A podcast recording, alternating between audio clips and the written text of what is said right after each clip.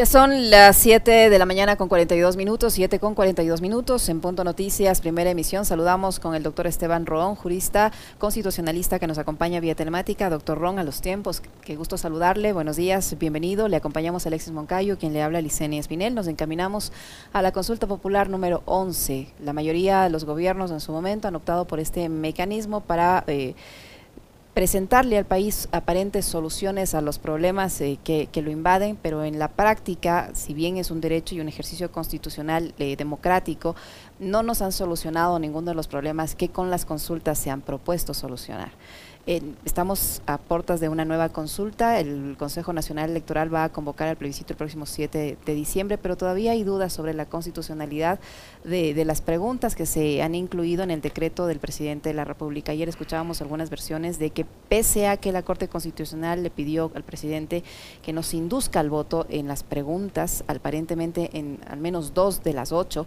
hay ese problema. ¿Usted ha revisado el decreto del presidente de la República? ¿Qué nos puede decir al respecto de las preguntas que allí se proponen? Buenos días, doctor Ron, bienvenido. Buenos días, Cristian y Alexis. Buenos días a quienes nos escuchan igual. Siempre un gusto estar con ustedes y en verdad los tiempos que, que nos escuchamos.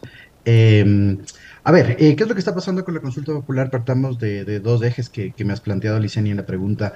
El primero es el tema de cuán efectiva es la activación de una consulta popular a efectos de eh, generar mecanismos adecuados para, para, para, solventar problemas que en este momento tenemos. Eh, en este sentido, vemos que, una, que la consulta popular tal cual llega, no, no va a ser un mecanismo. O sea, de seguro va a generar efectos en la administración pública, de seguro va a generar efectos políticos, jurídicos, eh, sociales, eh, hasta históricos, pero lamentablemente no va a ser una solución. ¿Por qué? Porque los problemas que nosotros tenemos en, el día de hoy en Ecuador responden a otro tipo de agendamiento, responden a un agendamiento de política pública, de política pública inmersiva y de política pública inclusive de reacción. Inseguridad, desempleo, salud lo que siempre hemos tenido y lo que, ah, y, y sí, el, desempleo también, perdón, eh, lo que siempre hemos tenido, lo que se ha dicho al, al, al, presidente Lazo, las demandas sociales tienen esta estructura, pero que lamentablemente con la consulta popular no se va a solucionar ninguna de ellas por el tipo de agendamiento. Las consultas populares en democracias inestables como la nuestra, como las latinoamericanas, tienen dos efectos específicos y eso ha sido demostrado inclusive por la práctica licenia. En primer lugar, es un mecanismo de afianciamiento del gobierno a efectos de subir los estándares de popularidad y de aceptación cuando existe algún problema o un menoscabo a los dichos factores. Y el otro tema es una reinstitucionalización temporal. ¿A qué me refiero con esto? Adecuación de la administración pública a efectos de generar eh, un, estado de gobernanza, es decir, que el gobierno puede ejecutar lo que ha dicho. Eso es lo que vemos nosotros con esta consulta popular. ¿sí? Yo te digo una cosa, podríamos nosotros hacer tres diferenciaciones en esta consulta popular. Un tema de institucionalización, eh, vemos que están inmiscuidas en esta consulta popular al menos cuatro funciones. La función electoral con el tema de los movimientos y, partidos políticos de efectos de, de, cambiar, eh, perdón, de hacer una revisión de, los, de los adherentes y afiliados el tema del Consejo de Participación Ciudadana y todos los mecanismos de selección y el tema de la fiscalía. Entonces, en este caso tenemos eh, al, menos, perdón, tres funciones del Estado inmiscuidas en la consulta popular. Y asamblea, la, el número de Y la asamblea, claro, sí. Y el tema de la asamblea. Pero esa, pero, pero, pero Alexis, esta, la pregunta de la asamblea no tiene un tema de reinstitucionalización. Esta sí tiene un carácter político y ya lo voy a desglosar. Y después las otras preguntas eh, tienen que ver con el tema ecológico y el tema ambientalista. Y sí, me reservo el comentario, Alexis y Licenia, porque eso sí es harina de otro cantar para mí. Los abogados expertos en derecho ambiental tendrían que hablar. Mal podría yo hacer una locución de eso. Entonces, eh, eso es lo que nosotros estamos viendo. El tema de la fiscalía, una reivindicación histórica necesaria y que responde a una coyuntura de, que lamentablemente el Consejo de la Judicatura no está respondiendo para nada y el Ministerio Público, en este caso, el organismo prosecutor de delitos de investigación, ya requiere de una independencia. ¿Va a tener trascendencia en el ámbito de la prevención delincuencial? Sí, sí lo tiene, hay que decirlo en ese sentido. No va a ser la panacea y además es una propuesta prospectiva. Es decir, nosotros tenemos un déficit de casi 700 fiscales según las últimas estadísticas estadísticas en el Ecuador y obviamente los fiscales tienen que cumplir con ciertos plazos en el tema de los delitos y ahí queda la impunidad. Entonces, sí va a cambiar en algo en la prosecución del delito, en la investigación, pero esto tiene un efecto a futuro. El tema de la asamblea, que tú lo mencionabas, Alexis, respuesta a, una tema de, a un tema de, de, desprestigio del legislativo de los últimos tiempos y de la calidad de la democracia representativa que se ejerce ahí, producción legislativa y fiscalización. ¿Qué es lo que sucede? Tenemos un censo, 2022 terminamos con un censo, y eso va a hacer que de 137 asambleístas, posiblemente nosotros pasemos 255, 156 asambleístas, si es que no pasa la consulta popular. Cantidad no es calidad, calidad no tampoco es, es, eh, se puede dar por el número de asambleístas. En ese sentido, las responsabilidades de las organizaciones políticas para que nos den unos cuadros adecuados y que tengan una preparación político-partidaria y de conocimiento de la administración pública para mejorar lo que pasa en la asamblea. Eso sí es estrictamente populista.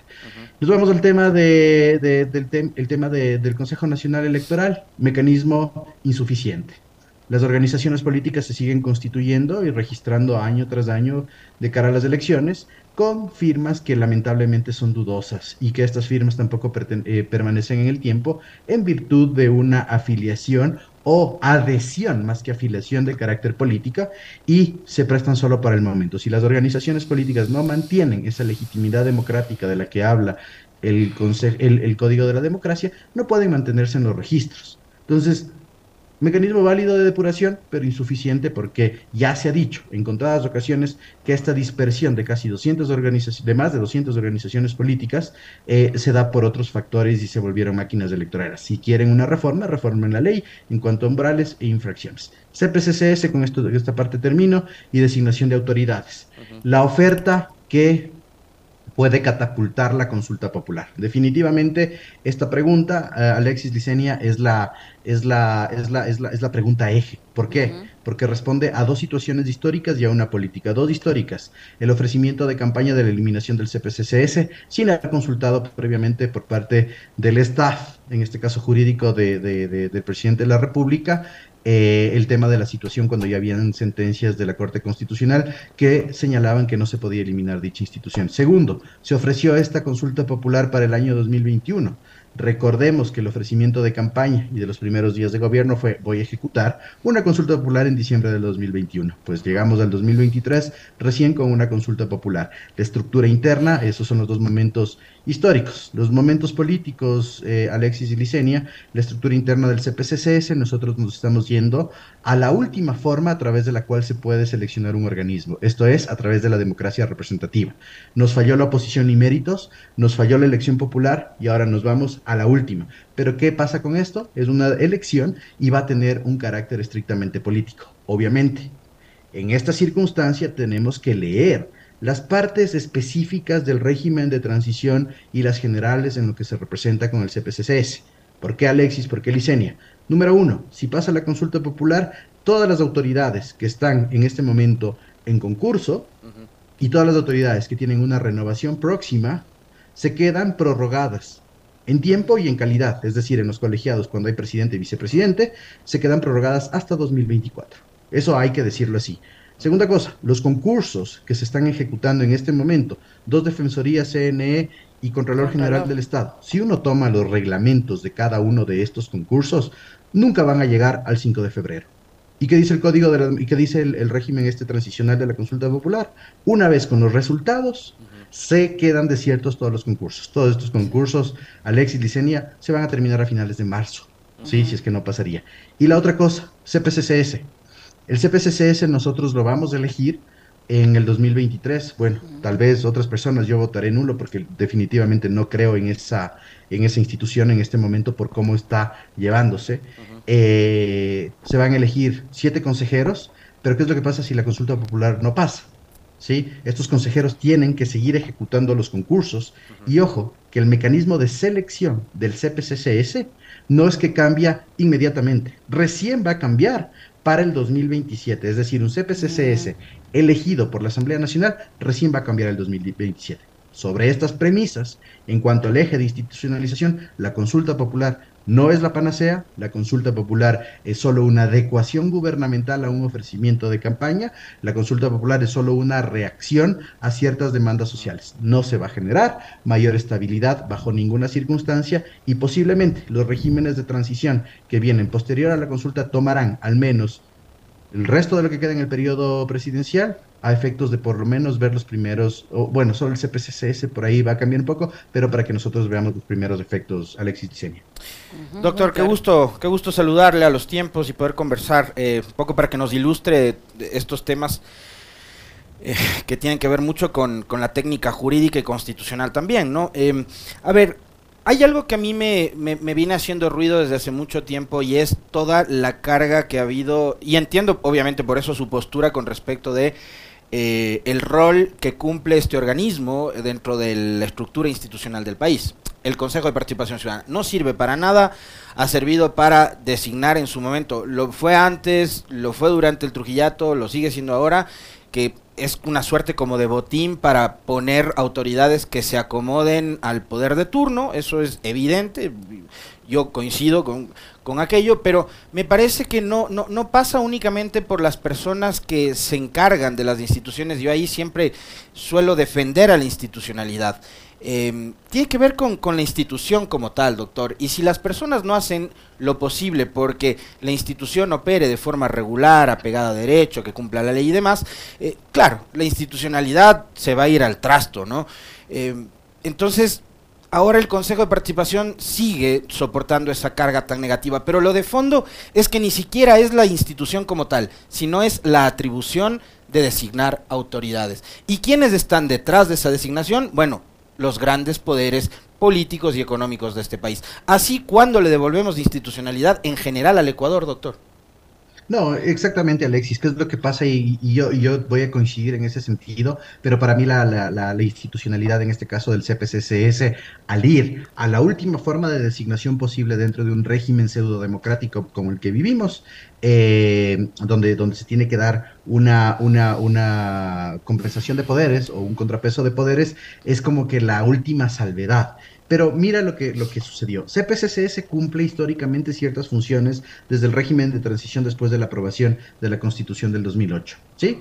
El CPCCS logra tener cierta estabilidad. No todo ha sido malo en la historia del CPCCS. Logra tener cierta estabilidad, pero después, con las primeras designaciones de las autoridades ya definitivas, se empieza a revolver un poco la situación. ¿Por qué? Porque siempre había una adecuación política a las circunstancias del caso. Luego, obviamente, lo que se vivió en, en la época de del transitorio con, Julio César Trujillo y, el, y don Seraquive a la, a la cabeza del, del, CPCCS, claro, nosotros lo que vivimos en ese momento fue una mayor desinstitucionalización. ¿Por qué? Porque lamentablemente eh, otros poderes, sí, otras circunstancias fácticas, lo que trataron es un reacomodo de la cuestión y ahí están los resultados. O sea, la mayor desestabilización que se ha dado obviamente con ciertas salvedades, al menos con dos instituciones que yo logro identificar, tres instituciones que yo logro identificar, para abajo lo que sucedió es, es, terrible porque se cambió todo eso. Y después viene el segundo mecanismo de selección que nosotros tenemos en cuanto a la posibilidad de un organismo de representación como el CPCCS, que es la elección popular, y realmente vuelve a fallar. Obviamente las actuaciones, ¿y, por qué falla eh, Alexis? Porque eh, a pesar de que la selección general, el voto popular, elimina las discrecionalidades y elimina además eh, la, la, la, redundancia política que puede tener un candidato, las personas que llegaron, lo primero que buscaron, y eso sí es una falla estructural del pensamiento ecuatoriano y un sesgo de carácter histórico en el país, es auspicio político. Y lo primero que buscaron fueron prebendas de carácter económico. Tanto así que eh, don Carlos Tuárez sigue todavía privado de la libertad. Sí, tanto así que los de otros consejeros están suspendidos los derechos políticos todavía. ¿Sí? Entonces, ¿qué es lo que sucede, Alexis? Estas personas lo que buscaron fue un padrinazgo de carácter político y empezar a hacer lo que ellos estimaban, pero nunca se concentraron en la institucionalidad. Hay un CPCCS que independientemente de todo lo que se diga que es ese, ese, régimen, es el, transitorio después de la constitución y, el primero, y la primera fase del definitivo, que sí logró hacer las cosas. O sea, hay que decirlo, sí logró hacer las cosas que en el tema de las candidaturas y en los concursos, lamentablemente eh, eh, se pusieron en tela de duda por las personas que llegaron y por la afiliación política, ok, pero logró cierta institucionalidad. Y luego se cambia porque se vuelve una institución donde el tema personalista rebasa la institucionalidad. Y Alexis, eso sí, soy súper tajante y, y perdón que me ponga en esa posición. Si ya no funciona después de una selección que viene a ser pseudopolítica nuevamente, porque en la Asamblea va a haber politización de las candidaturas y a la institución hasta ahí llegó. Sí, hasta ahí llegó. Imagínate con las dos opciones que nosotros tenemos, Alexis, de consulta popular. Pasa la consulta popular, El CPCCS sigue, sigue funcionando, obviamente ya no tiene las atribuciones y funciones de designación de autoridades, se queda suspendido eso hasta el 24 y a partir del 24, 2024 eh, y a partir del 2024 la Asamblea empieza a designar qué va a pasar con ese CPCCS en los siguientes cuatro años. Se quedan con estas atribuciones y funciones residuales que son investigación del delito, perdón, ni del delito, investigación de la corrupción, porque eso corresponde a la Fiscalía, investigación de presuntos actos de corrupción, que tienen que ser triangulados con la, con la Fiscalía y la Secretaría de Corrupción. Eh, el tema de la recepción de denuncias ciudadanas de efectos de pasar a encaminar eh, eh, dentro de la estructura de la, de la administración pública ciertas circunstancias, eso ya está dentro de la Defensoría del Pueblo. Y finalmente el tema de nombramiento de héroes y heroínas, eso ya lo tiene la Presidencia de la República. ¿En qué nos quedamos con CPCCS? No pasa la consulta popular, siguen los concursos. Imagínate, Alexis, este CPCCS por las, no sé, vicisitudes políticas en las que se, se sumergió no han nombrado absolutamente a nadie. O sea, perdón, no, no, no, tengo que ser tan radical. Han nombrado, pero los demás concursos se han quedado ahí. Se logró hacer corte constitucional porque es lo más cercano a la institucionalidad que nosotros tenemos en el país, pero porque funcionó una, una comisión ciudadana paralela. Se logra el tema del procurador, también, porque era necesario. Pero una institución tan necesaria como el Contralor, como el CNE y como el TCE, ¿dónde se quedaron? Claro, también pasó con el tema de las superintendencias, pero las superintendencias recordemos que están dentro de la propia función de transparencia y también tienen solvencia e independencia administrativa y pueden funcionar con el tema de eh, los intendentes. Pero y los demás, Alexis, ahí decimos, ¿qué va a pasar si es que la consulta no pasa? con estos consejeros y además con todo el relajo que en este momento tenemos entre saber quién es el presidente y quién es el pleno de SPCC. Yo, yo, yo, ahí le quería preguntar, eh, doctor Ron, con todo este escenario que usted plantea, con todos estos, estos antecedentes, pues, ¿cómo entender esta pugna que hay actualmente en el Consejo de Participación Ciudadana y la Asamblea y estos eh, vocales o consejeros que se niegan a, a aceptar la resolución de la Asamblea sobre su destitución, tomando en cuenta que en el escenario de que pase la consulta popular, el gobierno finalmente va a conseguir su objetivo, que es quedarse con las autoridades de control en funciones prorrogadas hasta el final de su gestión. Es decir, va a tener a su favor las autoridades de control y eso no hay duda. O sea, si ya, tienen la garantía de que van a tener autoridades de control a su favor, ¿para qué esta pugna? Ya, la pugna se presenta, creo yo, por dos, por dos motivos. El primero, Licenia, es el tema de carácter personal. ¿Por qué?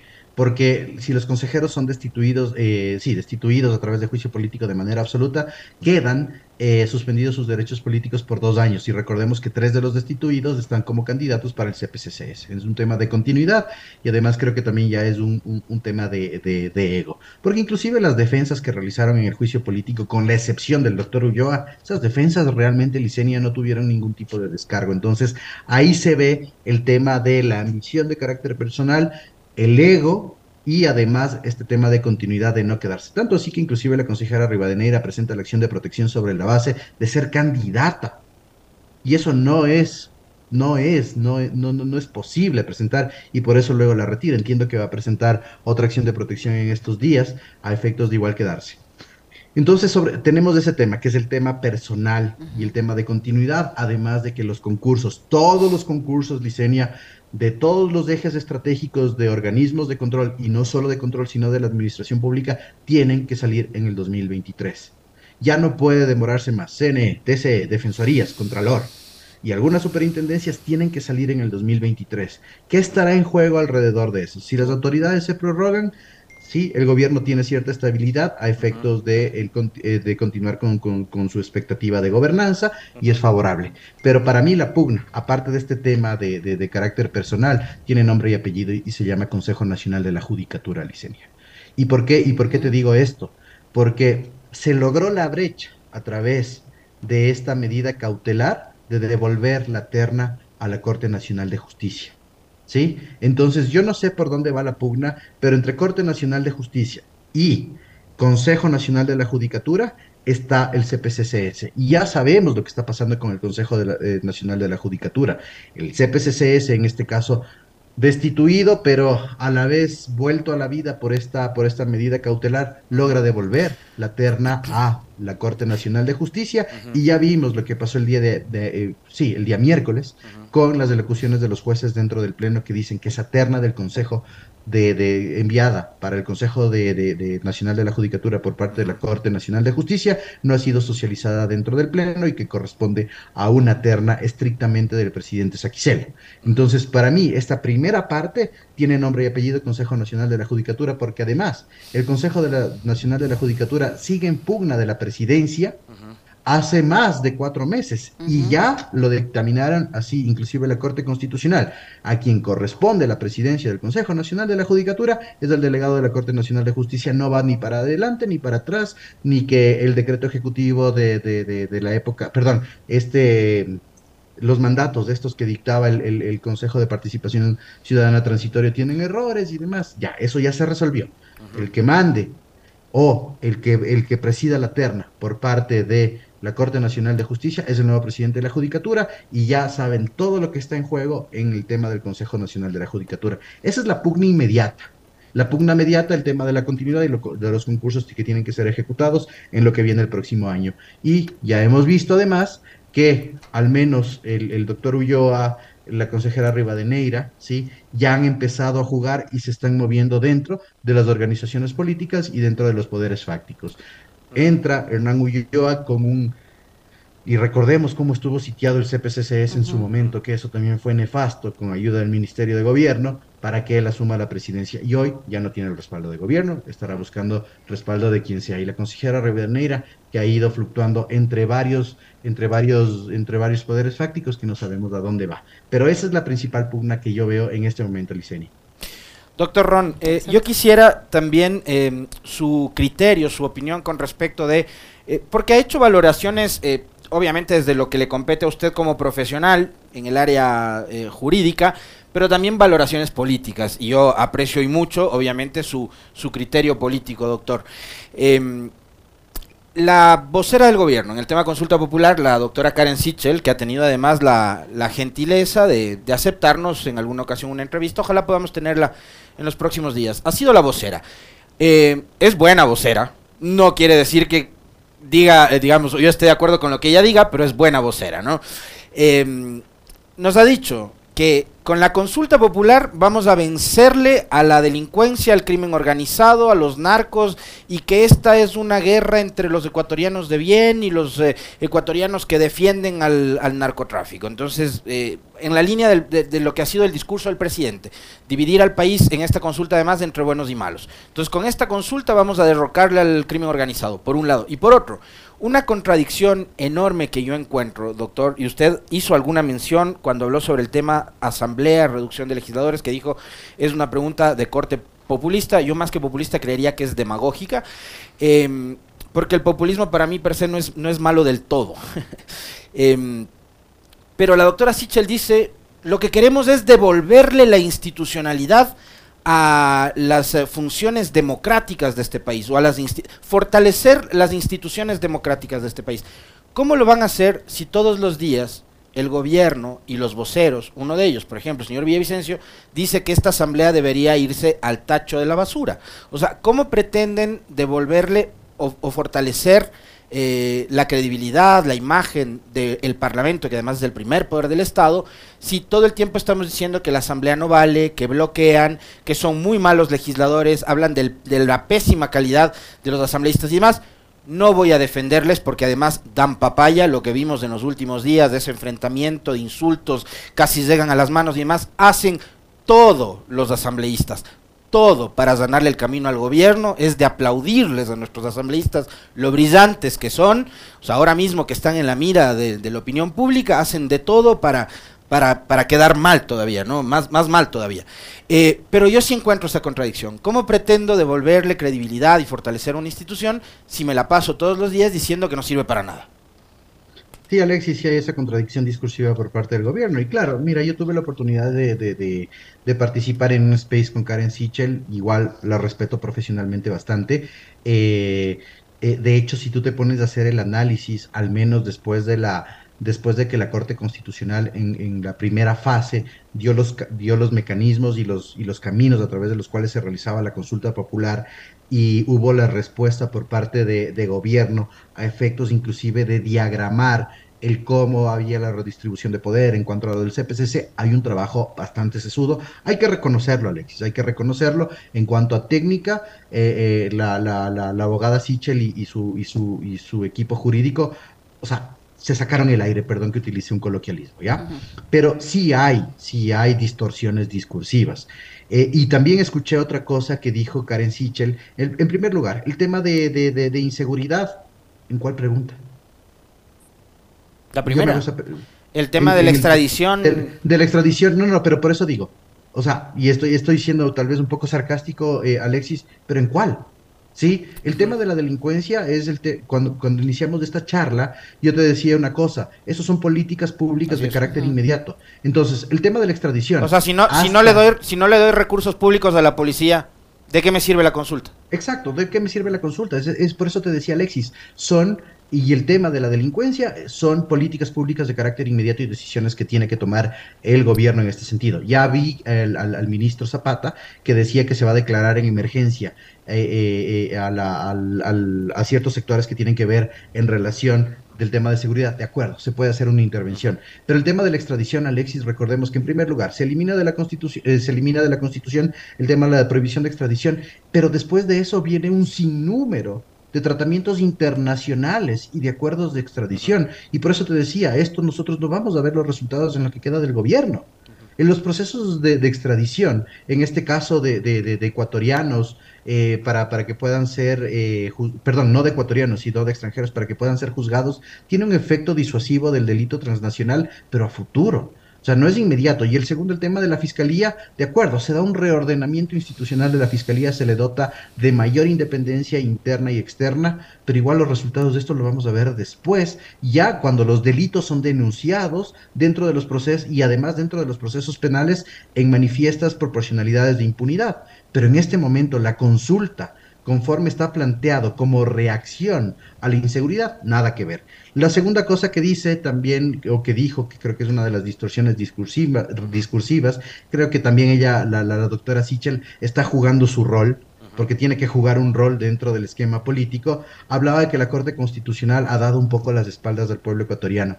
a ver, que la Corte Constitucional tome decisiones no populistas, los jueces constitucionales no necesariamente, perdón, populares, no necesariamente tienen que tomar decisiones populares. De hecho, las decisiones constitucionales en su gran mayoría son impopulares. ¿Por qué? Porque tienen un efecto de reivindicación de los derechos humanos y en segundo lugar de institucionalidad estatal. Entonces, ¿por qué culparle a la Corte Constitucional cuando inclusive cometen un error en el tema de la consulta abierta, no del, referéndum que nosotros vamos a tener, cuando fue mal planteado el, el, tema de la tipificación del delito de extorsión en crimen organizado. Y eso se lo dijo desde un inicio, ya existe el tipo penal, es un tipo penal que se lo puede utilizar con los agravantes y se acabó. Pero nada, o sea, la consulta popular, solucionar temas de inseguridad, no lo va a hacer Alexis, no lo va a hacer. Tal vez readecuar la institucionalidad en cuanto a la selección de autoridades, por ahí va, Sí, por ahí va. Y en el tema de la Asamblea Nacional que tú mencionabas al final, yo siempre, inclusive la teoría dice eso, eh, Alexis, y, teoría no, no, no de esa utópica, ¿no? Sino de la que está comprobada con ejemplos modulares latinoamericanos, eh, dice que, nuevamente, calidad no es, perdón, cantidad no es sinónimo de calidad. Entonces va a haber una reducción de asambleístas, esta sí tiene un corte demagógico también todos somos populistas, todos tenemos un espectro populista. Sí. hay demagogia también en eso. De hecho, hay un excelente libro, ya te lo voy a pasar, Alexis, que dice que todos tenemos características populistas en su momento. Pero a ver, ¿qué es lo que pasa y por qué yo considero que es populista? Porque es una reacción. La Asamblea en este momento tiene los peores niveles de, acreditación histórica, al menos de los últimos 15 años y, es una respuesta de reducción de asambleístas como reacción al tema de la, de, la falta de agendamiento legislativo, para decirlo así, ¿no? Pero claro, es una, es una pregunta demagógica en la cual los ecuatorianos vamos a decir sí, para que haya un sacudón ¿sí? un halo de efectos políticos dentro de las organizaciones políticas y nos den mejores candidatos. Entonces, en ese sentido, ¿dónde vamos a ver recién los efectos de esa pregunta? En las siguientes elecciones, 2027. ¿Sí? Eh, perdón, perdón, perdón, 2025. 2025. Entonces, ¿qué estamos solucionando con eso? Y como tú dices, la Asamblea da papaya todas las semanas con alguna situación. Y el descrédito que produce el legislativo no es solo a la institución, también se produce un descrédito de carácter personal y se produce un descrédito a la organización política. Si es que se y a la, actividad política en general, doctor. Porque ser político ahora es lo peor, pues por eso los, los, jóvenes no quieren entrar en política porque la política es un albañal. Sí, sí, sí. Entonces, es que eso es lo que te decía, desacredita a la persona, desacredita a la institución, desacredita a la, la organización política y tú le sumas una cosa, desacredita la cosa pública. Sí, desacredita la cosa pública, desacredita la administración pública. Entonces, en ese sentido, se va a producir un sacudón, pero a futuro porque estos asambleístas van a seguir en el proceso y van a seguir teniendo los déficits que tienen en los ámbitos que, que, que, que, hemos señalado acá. Y lamentablemente no es un efecto inmediato. Y claro, se dice, sí, vamos a cambiar la asamblea. Genérese un régimen de transición, elimínese a los asambleístas y vamos al tema de la muerte cruzada en el último de los casos si uno quiere meter mano. Entonces, ¿qué es lo que está pasando acá? Que lamentablemente el, el, el, el no sé, la desidia o, estas medias tintas que está tomando el gobierno como decisiones a través de la consulta popular, las están enmascarando, y enmascarando sí porque ya vamos a ver qué pasa en la campaña, ahí también va a ser un momento muy develador de ciertas cosas, Alexis, la está enmascarando como soluciones de institucionalidad a representación legislativa y a delincuencia, no lo es, no lo es. Pero ¿sabes qué es lo interesante de esto, Alexis? Que hay los efectos, eh, en, ciencia política se analizan algunos efectos, ¿ya? Por ejemplo, el postelectoral, ¿se acuerdan ustedes del efecto lazo? Eso no existe, es el efecto postelectoral de adecuación de tendencias. Pero ¿qué es lo que pasa en las consultas populares y en los mecanismos de democracia directa? Tienen dos efectos, el de acreditación del gobierno, pero el otro que es aún más interesante, que es lo que se dice el voto residual. No es un voto residual matemático. ¿A qué me refiero con esto? Los electores podemos llegar al día de las elecciones y decirle al gobierno con una manifestación, ok, esto es lo que tú querías como gobierno a efectos de lograr lo que tanto nos ofreciste en campaña, toma mi voto. Toma mi voto y ahora sí gobierno. ¿Sí? Ese es el voto residual, ese es el voto que me importista, que dice, ok, ya no me queda nada que hacer. ¿sí? No me voy al tema de la acreditación, yo le veo bastante complicado además que el gobierno pueda lograr eh, eh, discursivamente adecuar como un logro la consulta popular, sino que el elector va a llegar y decir, ok, toma mi voto, ahora sí gobierna. ¿Y qué es lo que pasa? Va a tener exigencias inmediatas de decir, ok, ya te voté como gobierno, ahora sí, dame resultados. Interesante, contundente. Muchísimas gracias, doctor Brown. Ha sido muy interesante. Siempre un gusto, Licenia Alexis. Un fuerte abrazo. Me más seguido para seguir conversando. Quedo, pendiente que me envíe el, título del libro para buscarlo. Me interesa ese tema. Gracias, doctor. un abrazo. yo, te lo, yo te lo mando una captura. Gracias. Excelente cierre de semana. Chao. A usted, doctor. Muchas, muchísimas gracias, doctor Esteban Ron, abogado constitucionalista que ha estado con nosotros. 8 con 15. Una brevísima pausa. Ya regresamos.